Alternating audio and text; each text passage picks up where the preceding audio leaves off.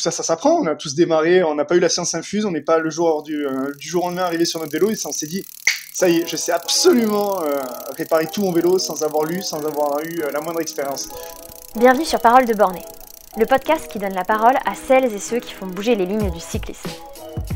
Les Bornés, c'est un projet qui regroupe des femmes et des hommes autour de la passion du sport, avec un objectif, montrer que les femmes sont capables. À chaque épisode, nous partons à la rencontre de celles et ceux qui impulsent, inspirent et portent le projet Les Bornés. Pour les trois prochains épisodes de la rubrique La Minute Mécano, Cyclofix, réseau de réparatrices et de réparateurs de vélos indépendants et en itinérance dans toute la France, s'infiltre chez les bornés et révèle le mécano qui est en vous. La mécanique s'apprend en roulant, à force d'aventures et de rencontres. Marine et Joris, ambassadeurs les bornés, en ont fait l'expérience. Ils nous racontent leurs débuts inconfortables et parfois chaotiques. Jean-Baptiste, ancien mécanicien chez Cyclofix, partage avec nous ses conseils pour gagner du temps et du confort sur son vélo quand on débute.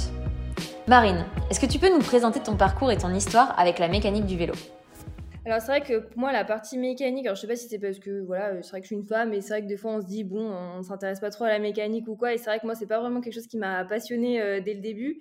Euh, maintenant, on va dire que je m'y intéresse un peu par obligation, entre guillemets. Au début, bah, j'avais un peu peur, notamment, bah, c'était un peu les crevaisons. Je m'étais dit, mince, euh, là, j'ai envie d'allonger mes sorties, mais s'il m'arrive un problème au milieu de la route, euh, bah, comment je vais faire? Donc, pour pouvoir me débrouiller un petit peu seule, et c'est vrai que de base, j'avais tendance à aussi aller rouler plutôt seule au début. Donc, euh, donc, fallait un petit peu que je me débrouille. Donc, je me suis un peu renseignée, euh, notamment bah, voilà, pour changer une roue, savoir quel était l'équipement aussi à emmener euh, et à avoir si jamais j'avais un petit problème. Donc, donc, on va dire que je me suis un peu intéressée par obligation pour pouvoir aussi me débrouiller et puis profiter pleinement des sorties sans être un peu préoccupée. être préoccupée. Et pour toi, Joris, ça a été plus simple de t'y mettre? Alors non, la, la, partie mécanique, ça toujours été compliqué pour moi à gérer, euh, toujours la peur d'avoir un souci technique, de pas savoir réparer, de pas savoir faire face. Euh, je roule, euh, je, je, roule énormément en solitaire, donc toujours cette, toujours cette crainte d'entendre le clic-clic qu'on sait pas d'où ça vient, de si on a une, si on a une casse, on fait comment. Euh, comment le gérer. Donc c'est vrai que ça a toujours été délicat. Est-ce qu'il y a eu un élément déclencheur alors? Un élément qui t'a fait te dire, bon, il faut vraiment que je m'y intéresse? Première sortie en vélo, 2018, euh, première longue sortie d'une centaine de kilomètres sur les plateaux des Glières. Euh, au-dessus d'Annecy, sans aucune connaissance de, de l'effort à fournir, de l'alimentation qu'il fallait préparer, de la mécanique du vélo. Euh, j'ai réussi, ben, comme tout touriste qui démarre, j'ai réussi à crever au milieu de nulle part. Ça ne m'était jamais arrivé auparavant, donc euh, impossible d'enlever ma chambre à air, de changer le pneu, euh, le matériel pas adapté pour, enfin, l'erreur de débutant de base. Pour pimenter un petit peu le tout, après 1h30 de, de tentative de réparation, j'ai eu le droit à un magnifique orage comme il s'en fait des beaux dans la région d'Annecy. Et pour terminer, ben, j'ai terminé à l'arrière d'un tracteur avec un charmant petit papy qui m'a accompagné chez lui, qui m'a offert un café, qui m'a aidé à réparer le vélo en se moquant bien de moi et en m'expliquant que la prochaine fois, il faut bien comprendre le vélo avant de voir partir euh, et pour, euh, et pour se la jouer en mode Tour de France.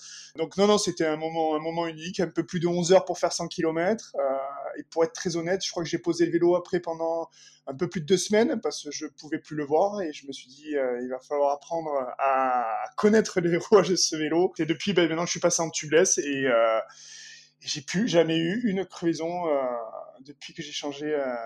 depuis que je suis en tubeless, donc ça c'est absolument magique. C'est un système de pneus qui est censé être un système de pneus increvable, donc sauf si tu roules sur un système de, de verre vraiment qui te tranche le pneu, euh, mais c'est un liquide à l'intérieur qui fait que tu, tu ne peux plus crever. Donc on a toujours cette possibilité, je la garde toujours au fond de moi de me dire, même si ça m'arrive, je sais toujours pas changer ma roue, j'ai le matos pour, je l'ai vu, j'ai, beaucoup, appris depuis, mais, mais c'est vrai que depuis Tubeless, je suis passé euh, fin 2018 sur ces, euh, sur ces systèmes de pneus, et depuis ben on est en 2021, j'ai jamais jamais eu cette chance de crever comme j'en vois beaucoup. Donc donc ça reste, euh, ça reste pour moi le meilleur investissement que j'ai pu faire. Comment avez-vous fait vos premiers pas en mécanique? Marine et Joyce, alors que ce n'était pas forcément quelque chose qui vous intéressait particulièrement je pense que c'est vraiment le fait d'avoir la chance de, rouler avec les bornés et de rouler tout en avec un groupe, euh, une communauté. Ça permet vraiment de, de profiter de l'expertise d'une dizaine, d'une vingtaine de différents cyclistes qui ont des retours d'expérience tous différents, qui ont des anecdotes tous différents, et ce qui fait que euh, on s'enrichit énormément de ça. Mais moi, on est maintenant qui roule euh, très régulièrement. Euh, j'apprends encore énormément de, de, mes collègues avec qui je roule. Je pose encore des questions sur du matériel, sur des choses que je n'avais pas vues ou que ou que j'osais pas parce que je pensais que c'était euh, qui s'était réservé à une certaine élite de cyclistes. Euh, sur l'alimentation, euh, j'en profite, j'en profite toujours maintenant de, de, ces rides pour, pour me renseigner au maximum. Et après, la le deuxième point, mis à part la communauté, ça reste le vélociste. Ils sont là pour ça, ils sont de très bons conseils et, euh, de profiter au maximum de leur expertise. Moi, quand j'ai acheté mon vélo au début, ils me voyaient une fois par semaine parce que euh, j'avais plein de questions et, euh, ils, se faisaient une joie de m'y répondre parce que j'avais toujours bah, cette crainte de qu'il m'arrive pendant mes sorties, il me dit non, t'inquiète pas, ce clic-clic, ça vient de là, regarde ça, ça, ça, la selle, tu peux la régler comme ça. Et au fur et à mesure, ben, on, emmagasine, on emmagasine les informations et, euh, et, on devient, on devient de, de plus en plus, euh, en ayant un peu plus de connaissances. Moi, ce que je faisais, et ça, c'est un peu un conseil que je pourrais donner, c'est de s'entraîner un peu dans son salon. Je sais que euh, moi, enfin, j'avais peur que ça m'arrive toute seule, être perdue au milieu de la campagne sur une route. Ben, je m'étais dit, bon, pour être sûr un peu de savoir quelles sont les étapes, comment ça fonctionne. Bah, au final, je me suis mis dans mon salon, on m'a montré comment faire. Après, j'ai essayé de le faire moi-même et tout. Et puis au moins, après, on se dit, mince, c'est bon, j'ai réussi. Si jamais j'ai un problème, bon, je pourrais me rappeler euh, comment j'ai fait. quoi.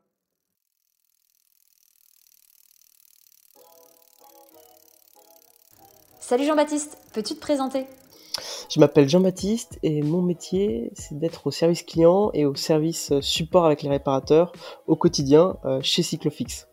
J'ai été, avant d'entrer chez Cyclofix, j'ai été réparateur vélo pendant quelques mois euh, dans le réseau Cyclofix. En fait, j'ai cette double casquette, puisque j'ai aussi l'aspect mécanique vélo, terrain, et l'aspect administratif, en fait, avec la relation quotidienne avec les réparateurs.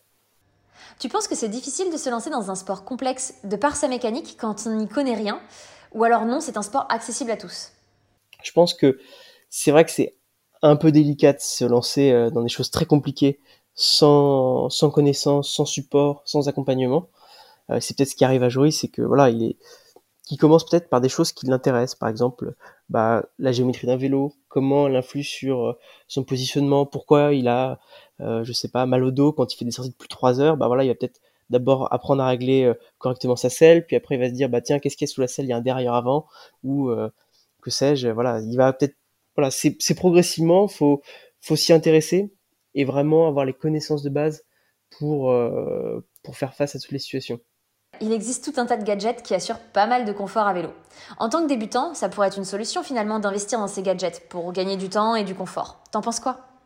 Il n'y a pas de, miracle, on va dire. Euh, quand on débute, ça va être difficile, comme dans tout sport. Quand on se lance, ça va être difficile.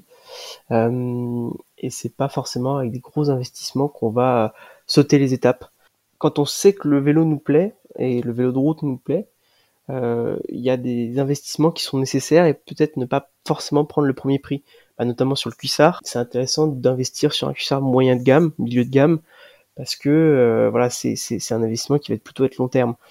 Mais euh, pour autant, ça sert à rien de directement investir au bout de peut-être 5 mois de, de pratique, d'investir dans un capteur de cadence ou dans un cardio dernier cri je pense que c'est illusoire de croire qu'avec de la technologie, bah, nos rides vont être beaucoup plus confortables. Euh, ça va être difficile dans tous les cas, parce que c'est le temps qu'on qu au sport. Ce qui est important, c'est d'y aller par étapes. Le vélo de route, c'est un sport qui est assez coûteux, euh, et je pense qu'il suit une logique de marché qui est assez importante. C'est-à-dire qu'on voit toujours des influenceurs avec des super vélos, équipé avec de l'équipement ultra haut de gamme, ça peut presque donner le vertige en fait de voir ça, de se dire bah finalement si lui il arrive à faire ça parce qu'il est équipé comme ça, faut que je sois équipé comme ça. Faut y aller par étapes en fait. Euh, ces gens-là, ces influenceurs ou même dans les dans les dans la presse spécialisée, ils ont peut-être 5 10 ans de vélo derrière eux, 15 ans de vélo. Donc ils sont équipés progressivement. Et pareil pour le pratiquant en fait, faut qu'il s'équipe progressivement.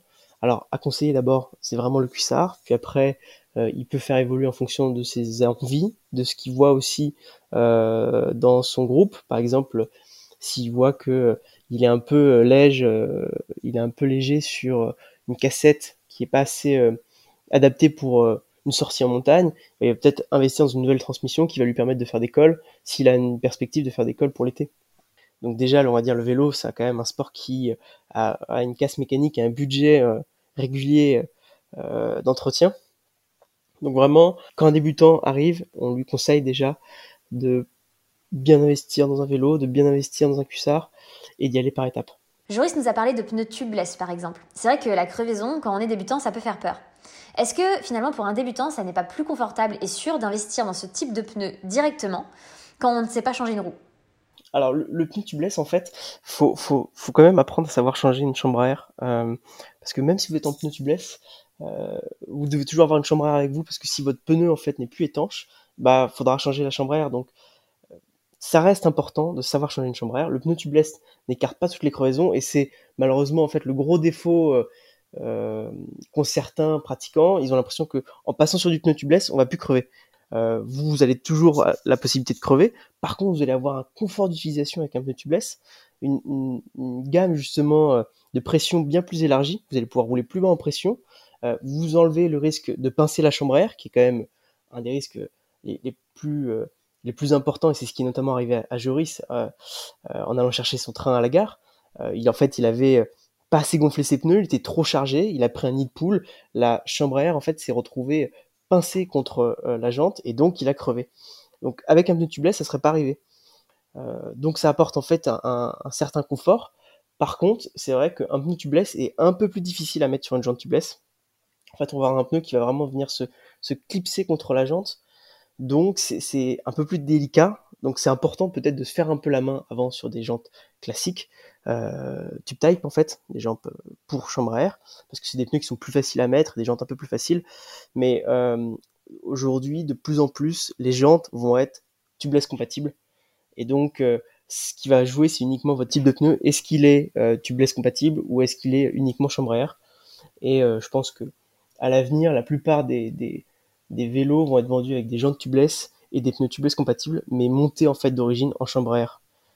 Euh, la plupart des vélos en fait sont vendus avec des chambres à air euh, en première monte, et le client a la possibilité par la suite de monter un, montage tubeless. C'est ce qui se fait en fait depuis des années en VTT et qui encore une fois arrive dans le milieu du vélo de route. Donc on commence avec des jantes tubeless compatibles, avec des pneus classiques et on s'entraîne à changer une roue dans son salon. Tu penses quoi, toi, des freins à disque? Qui pourraient finalement être plus rassurants dans les descentes C'est un vrai débat dans le cyclisme en ce moment. Est-ce que pour toi, c'est bullshit? Les freins à disque euh, viennent à la base du, milieu du VTT. Et euh, beaucoup d'innovations, en fait, qui aujourd'hui essaient de se transférer sur le milieu de, la route, comme bah, les pneus tubeless, euh, les freins à disque, même les axes traversants, qu'on retrouve sur certains vélos de route les plus modernes, ça vient du milieu du VTT, en fait ça a été optimisé euh, dans un souci de sécurité, euh, de renfort. Euh, on a développé des technologies qui sont plus pointues pour le VTT et qui aujourd'hui s'appliquent à la route. Alors, il y a une certaine réticence dans le milieu de la route, très conservateur, et les, les, nouvelles technologies, les nouvelles innovations mettent du temps à s'appliquer. Pour autant, les freins à disque apportent quand même de la sécurité, un confort d'utilisation sur toutes les météos, que euh, aujourd'hui sur les freins patins, quand vous roulez sous la pluie, ça peut être assez dangereux. On a un freinage qui va être moins efficace. Donc les freins à disque sont quand même une belle innovation, mais qui euh, nécessitent un entretien un peu plus pointu, qui sont moins accessibles pour des débutants sur les réglages. Donc peut-être pour commencer, les freins patins sont quand même plus intéressants, puisque vous êtes sur des outils qui vont être moins chers. Mais euh, voilà, le frein à disque, je pense, dans les prochaines années, va très fortement s'imposer et la norme sera le frein à disque. En fait, on n'investit pas dans des gadgets alors. On règle parfaitement son vélo pour être le plus confortable possible. C'est quoi le réglage le plus important à faire avant de se lancer euh, Le premier réglage, en tout cas le plus important, c'est celui de la selle. On voit trop de gens, euh, quand ils se lancent, ils ont une selle qui est trop basse, trop haute. Et en fait, ça influe euh, sur tous les, tous les paramètres du vélo.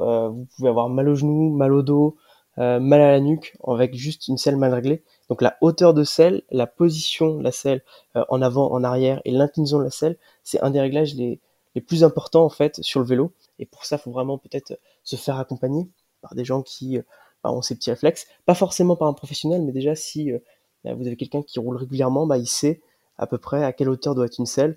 Il y a des, tips qui sont classiques, c'est-à-dire mesurer avec une jambe tendue, le talon posé sur la pédale.